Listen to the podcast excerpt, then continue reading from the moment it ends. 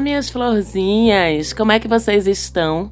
Eu aqui estou ótima, graças a deusa. Sou Marcela Marques, esse é o seu mapa da maga. Nós vamos olhar o céu astrológico da semana que vai do dia 30 de janeiro até o próximo dia 5 de fevereiro. A maga tem Mercúrio em Peixes, é avoada, não lembrou de incluir no episódio da semana passada que desde sexta-feira da semana passada, gente, Vênus está em Peixes, tá? Onde vai ficar até o próximo dia 19 de fevereiro, até o domingo de carnaval. Um trânsito novo de Vênus e eita que para quem gosta de um grude no relacionamento, o céu agora está ficando para Peixes, porque Vênus rege as nossas seduções, as nossas motivações românticas.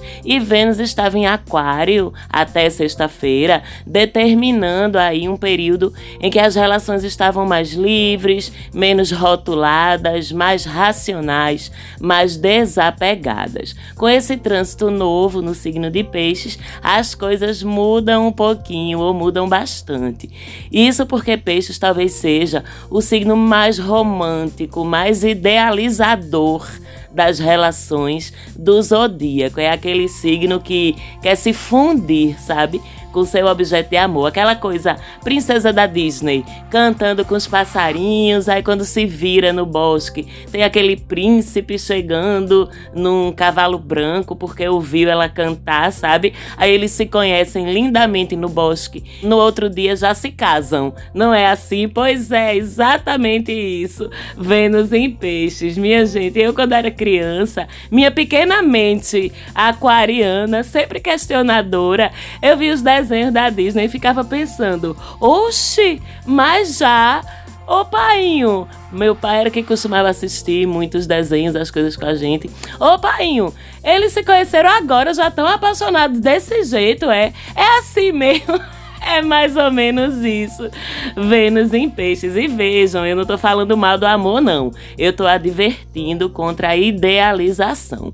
De fato, nesse trânsito aí, a gente fica mais romântico, a gente fica mais sonhador. É um trânsito incrível para os casais que estão realmente apaixonados, que estão realmente encantados um com o outro e que estão numa relação saudável. Um trânsito massa para as pessoas que estão de bem consigo mesmas, estão se amando já, que é importante, né, gente? E aí sim buscar dentro da sua própria felicidade, que já deve ser completa, alguém para somar essa felicidade. Aí sim, meu amor, se você está saudável emocionalmente, se a sua relação é saudável, então vá, se declare, faça planos, escreva cartas, chame o carro da mensagem para chegar na casa da pessoa tocando roupa nova. Mais que a luz das estrelas, meu universo é você. Mais que a luz das estrelas pode fazer que o trânsito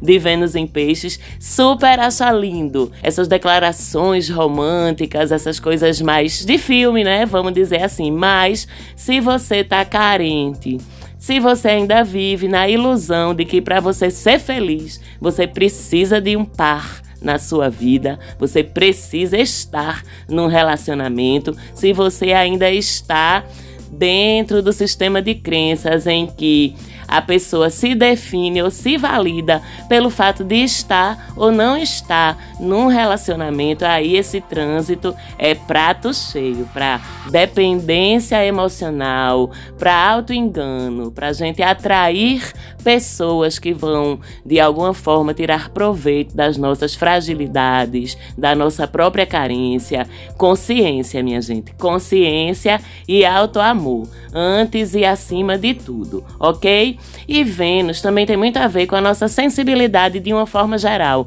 e com o nosso trato em todos os tipos de relações interpessoais, não só nas relações de casal. Então, com esse trânsito de Vênus por peixes, a gente também vai estar mais empática, mais compassiva, mais identificada com as necessidades das outras pessoas, com mais vontade de ajudar outras pessoas. Então, é um trânsito bacana para você direcionar um pouco desse amor aí para fazer o bem a quem precise, a quem está perto de você, precisando de afeto, precisando de ajuda. Inclusive, falo em termos de ações de voluntariado, ações sociais. É um trânsito massa para a gente se engajar nesse tipo de atividade. E Vênus também é a deusa ou planeta da estética, da beleza. Então, ela tem muito a ver com o campo da sensibilidade, da criatividade artística, tá?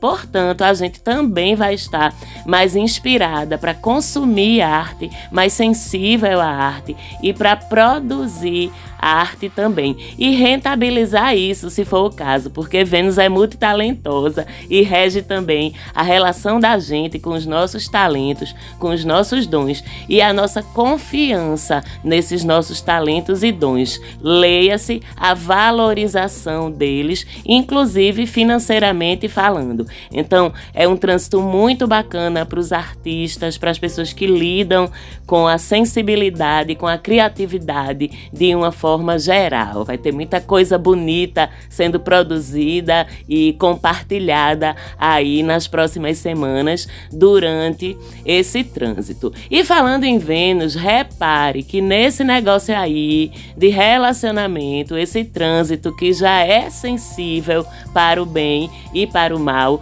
já não começa muito bem não, porque Vênus já chega nessa semana fazendo um ângulo de quadratura, que é atrito com Marte. Você ouvinte assíduo, ouvinte assídua do Mapa da Maga, já sabe que Vênus e Marte são o arquétipo né, do casal romântico, do casal apaixonado na mitologia e também na astrologia. Então, o que acontece entre eles repercute aqui no planeta Terra. Vênus e Marte operam sobre exatamente a dinâmica das relações amorosas. Então, quando eles se estranham lá em cima, a gente termina se estranhando aqui embaixo também.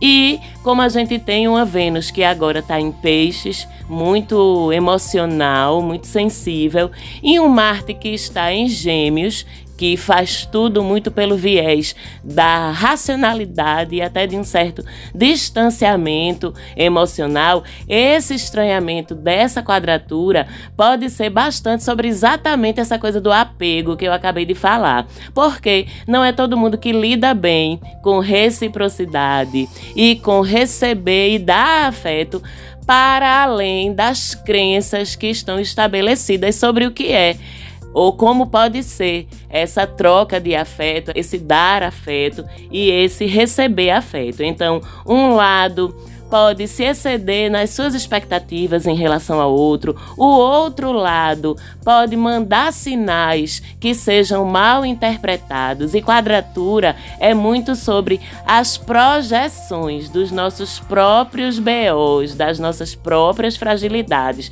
que a gente termina lançando sobre o outro. E vamos combinar, gente, a gente não é obrigado a ser recíproco nas nossas intenções para com as pessoas com quem a gente se envolve. A gente nem é obrigado a gostar e transmitir afeto e demonstrar esse afeto do mesmo jeito que o outro, né? A gente não é obrigado a se relacionar do mesmo jeito que o outro, nem sequer de corresponder às expectativas do outro que a gente não lançou. Mas a gente é obrigado a ser honesto, honesta sobre as nossas intenções para com o outro, sobre nosso código de relacionamento casamento, enfim, os famosos combinados, né? E combinados, gente, devem existir mesmo dentro das relações casuais, tá? Não é só dentro do casamento, do namoro longo, do convívio juntos, não. Porque isso se chama respeito ao emocional do outro. Isso se chama responsabilidade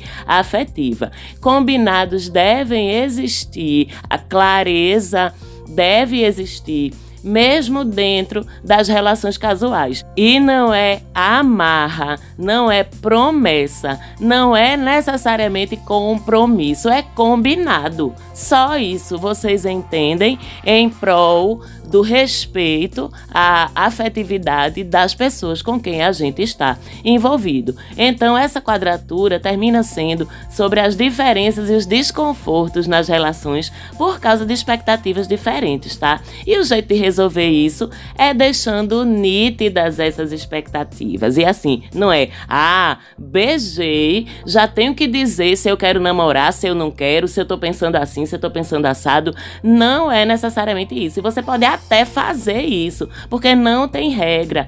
Cada dinâmica é cada dinâmica, cada vínculo é cada vínculo. Mas você deve usar o seu bom senso e só criar expectativa onde foi dado espaço para isso, certo? E os encontros, eles vão acontecer, vão ser inclusive inesperados, vão ter um toque de estranhamento que pode até ser gostoso, porque no dia 4 de fevereiro, que é o dia do meu aniversário, aliás, e se estendendo pela semana que vem, Vênus e Urano começam a formar um sextil. Esse sim, um ângulo bacana, um ângulo positivo. E sextil abre portais, tá?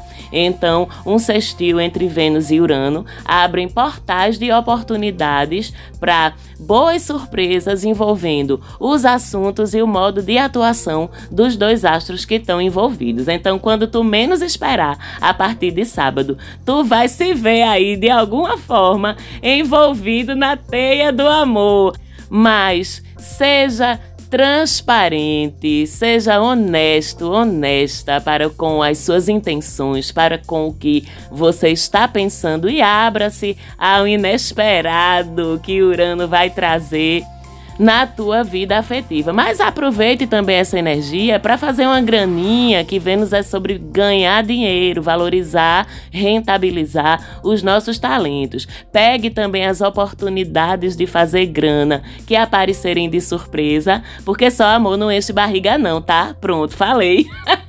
e Júpiter continua sendo o heróizinho aí no céu até o dia 3 de fevereiro, ainda naquele sextil do qual eu falei semana passada, com o Sol e com Marte. Ainda dá tempo de você pegar a energia desse sextil e entrar de cabeça numa batalha que você precise vencer, seja que tipo de batalha for, ou para resolver questões relacionadas com lei, justiça, burocracia, viagem, assuntos acadêmicos. Continua sendo um arranjo astrológico também muito bacana para a gente cuidar da nossa forma física, começar uma atividade ou intensificar a atividade física que a gente já faça, certo? Mas temos também uma semana de quadratura, estranhamento, atrito entre Sol e Urano. E esse é aquele período em que a gente costuma ficar incomodado pelas nossas próprias estranhezas. A gente pode sob a influência dessa quadratura, se calar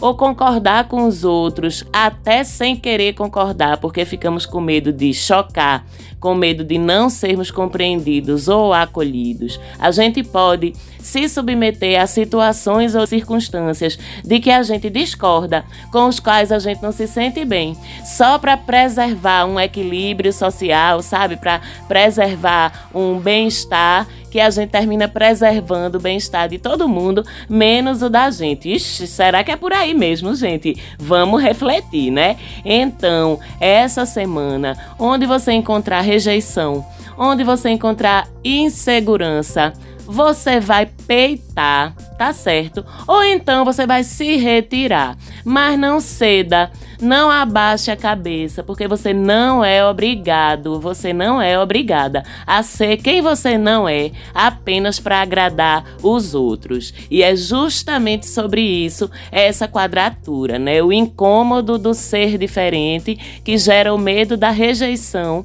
que gera o medo do isolamento, da expatriação, vamos dizer assim, afetiva ou social. Então, essa semana, onde você encontrar resistência, resista mais do que a própria resistência. Pense assim, eu vim foi para fazer barulho mesmo nesse negócio. Não vim para me calar não. E é lógico que tem situações e situações, né, gente? Nem sempre vai dar pra gente ser assim tão espivitado. Por isso que eu falei que você também pode se retirar quando não houver como combater ou quando as suas chances de perder vamos dizer assim, forem maiores. Isso é sábio também, se retirar. Só não pode se vender, só não pode se limitar por causa do outro, por causa dos outros. Urano é sobre isso. Mas de forma mais prática, com essa quadratura você também pode esperar algo imprevisto, tá? Em alguma área da sua vida, então é importante já ter planos B. Marcela, onde é que esses imprevistos podem acontecer? Pegue lá a mandalinha do seu mapa. e Veja onde estão os 14 graus de Aquário e os 14 graus de Touro. Onde é que está? Em que casa zodiacal? Pois é, nesse eixo de assuntos que eles costumam trocar entre si, que pode acontecer alguma coisa inesperada para você lidar, certo? Mas você é consciente, alinhada, alinhado com os fluxos do universo, vai tirar de letra que eu sei.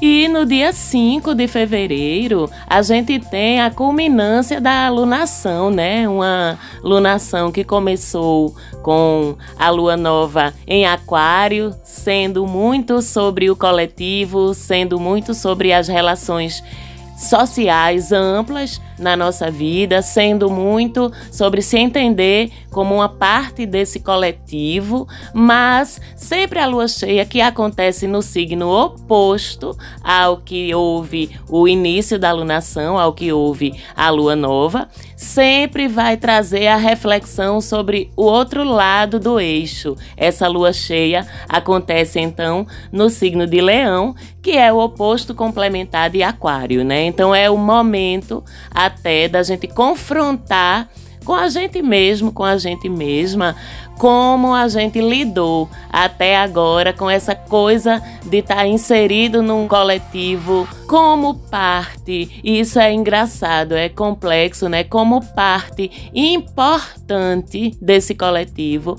mas ao mesmo tempo de uma forma despersonalizada. Eu digo isso em que sentido? É que o olhar aquariano é muito sobre a gente dissolver a nossa própria importância em prol de objetivos, de causas, de necessidades que são maiores do que a gente. E ao mesmo tempo, como é importante que cada um de nós, enquanto indivíduo, faça a sua parte nesse coletivo para que ele funcione. E aí agora, a lua cheia em Leão, ela vem confrontar a gente com como é que a gente lidou com a experiência ou a sensação de ser parte de algo maior do que a gente, né? Tô falando como sociedade, de ser uma parte importante dessa sociedade, mas por alguns momentos ou por algum tempo a gente ter um certo sacrifício de ego aí em prol disso, né? O quão bem lidamos com isso, o quanto nos sentimos felizes e plenos e plenas de estarmos sacrificando alguns objetivos pessoais e individuais em prol de fazer parte de objetivos que são mais amplos, né, mais extensos do que o nosso próprio pedacinho de chão. A lua cheia em leão então termina sendo sobre confrontar a gente com o nosso próprio ego. Quão bem ou quão mal eu me senti de não estar no centro das atenções. Semana passada eu falei sobre Lilith em leão, oposta a Aquário, e a dinâmica da lua cheia em leão também é muito sobre isso, sobre a gente confrontar ego direitos individuais versus social, dissolução do ego e direitos do coletivo, né? A gente se incomodou de estar sendo colocado ou colocada no ostracismo por um tempo, ou a gente lidou bem com isso, né? São as reflexões terapêuticas aí propostas por essa lua cheia no signo de Leão. E fora isso, fora essas reflexões, uma lua cheia em Leão é sempre uma lua cheia muito animada, muito expansiva, muito alegre, muito autoconfiante, sim, isso também é bacana. Eu sempre falo que é sobre equilíbrio, né? Então, lua cheia em leão, no domingo é dia de balançar a juba, principalmente se você já fez a sua parte pelo coletivo e agora já pode se dar o luxo, então, de redirecionar um pouquinho as suas atenções para você mesmo, para você mesma, que a gente também merece isso, né? E a gente fica por aqui hoje. Eu quero ver vocês lá no Instagram para me dar os parabéns no dia 4 de fevereiro, tá? Que é o dia do meu aniversário. Aliás, que semana linda! 2 de fevereiro também. Temos o dia de Emanjá, ou semana bonita da gota para essa maga. Iemanjá no dia 2, meu aniversário no dia 4. Prestem suas homenagens, minha gente, à nossa rainha do mar, energia feminina linda. Inclusive, vou aproveitar aqui para mandar um beijo para minha querida cliente Suzana, lá em Salvador. Suzana, ainda não foi esse ano que eu consegui ir para a festa de Iemanjá, mas me espere em 2024 que eu vou. E gente, se vocês gostam do trabalho da gente, aqui no podcast. Visita nós lá no Insta, segue, indica para alguém, interage, que isso é importante para a visibilidade do mapa da maga. Tem várias formas que você pode ajudar o trabalho da gente, meu e da Falante Áudio, que todas as semanas, com um amor danado de grande, traz essas análises do céu para vocês. Um trabalho que é feito de forma voluntária, sem custos diretos para vocês e com muito,